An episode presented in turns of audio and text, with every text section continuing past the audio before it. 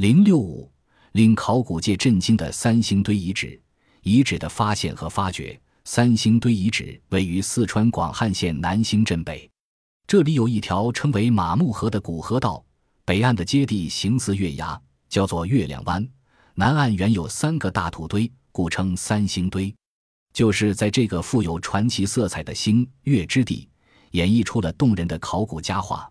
把人们引入了一个神秘而崭新的文物天地。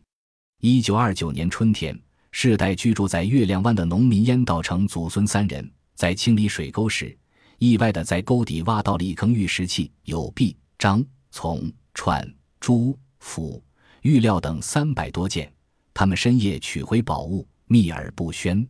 三四年后，宝物逐渐流传到社会，广汉玉器在古董商手中炒得炙手可热。一九三四年春天，由华西大学博物馆、现四川大学博物馆。林明军和美籍教授葛维汉带领的考古队第一次到月亮湾进行考古调查和发掘，获得玉石、陶器残片等六百多件。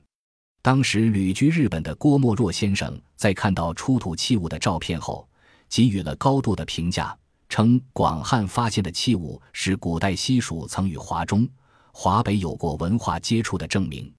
解放后。四川省文物考古部门先后在这一带进行过调查、清理和发掘工作。青铜纵目人是众神之姓，他就是中国的宙斯。二十世纪七十年代末，三星堆附近建起一个砖厂，每天浓浓的黑烟就冲出高大的烟囱，弥漫在古遗址的上空。轮窑则如饥肠辘辘的汉子，贪婪地吞噬着三星堆的黄土。于是，大量的陶片、陶器和石器暴露出来，部分取土的断面上文化层清晰可见。这些现象引起了有关部门的注意。一九八零年五月，四川省文管会和广汉县文化馆派人共同进行视觉。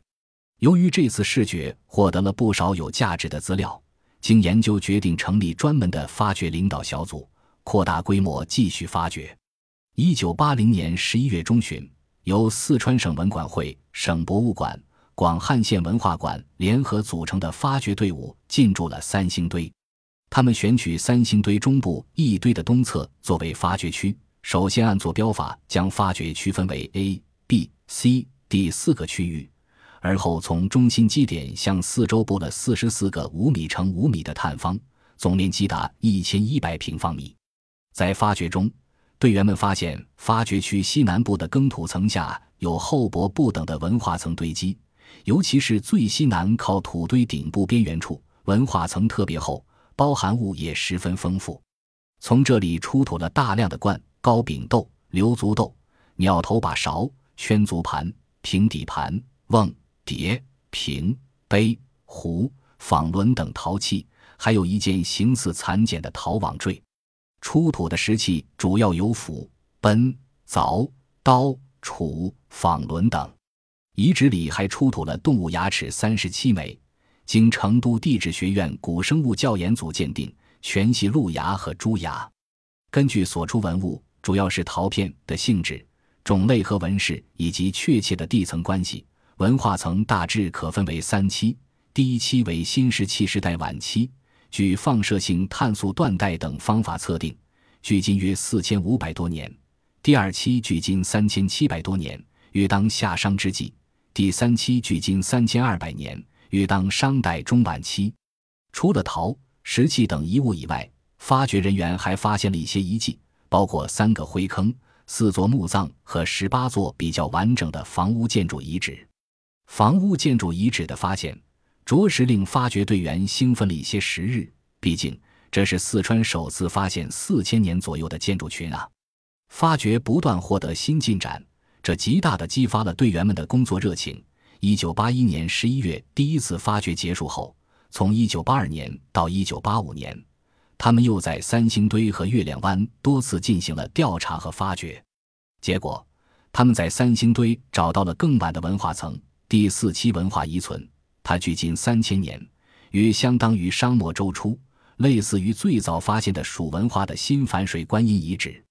同时，队员们还认识到月亮湾和三星堆乃是同一文化内涵的遗址，其分布面积达十平方千米以上。更为重要的是，通过调查和发掘，一九八四年又在三星堆发现了人工夯筑的城墙。一九八六年三月一日，三星堆考古发掘史上规模最大的一次发掘拉开序幕。他们在这片古老的土地上共发掘了五十三个探方，总面积达一千三百二十五平方米，发现了二十五米深的文化层堆积，从中发掘出大量的房屋遗址、众多的陶片、玉石器和漆器等遗物。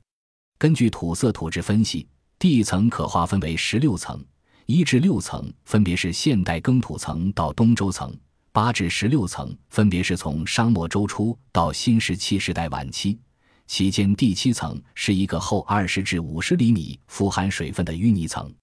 这些文化层的存在，成为蜀文化五千年的一个发展标尺。他还告诉我们，西周时期的古蜀国可能遭受过一次特大洪水，这不由得使人想起那个有关杜宇的传说。这次洪水是否就是杜宇束手无策的那一次？古老的三星堆遗址以丰厚的发掘成果引起了各方面的关注。中共中央宣传部的领导来了，国家文物局的领导来了，考古界的专家也来了。他们纷纷发表意见，有的说它是研究古蜀文化时代最早、面积最大的遗址；有的说看见它就看见了巴蜀文化。然而，更令人惊讶的发现还在后面。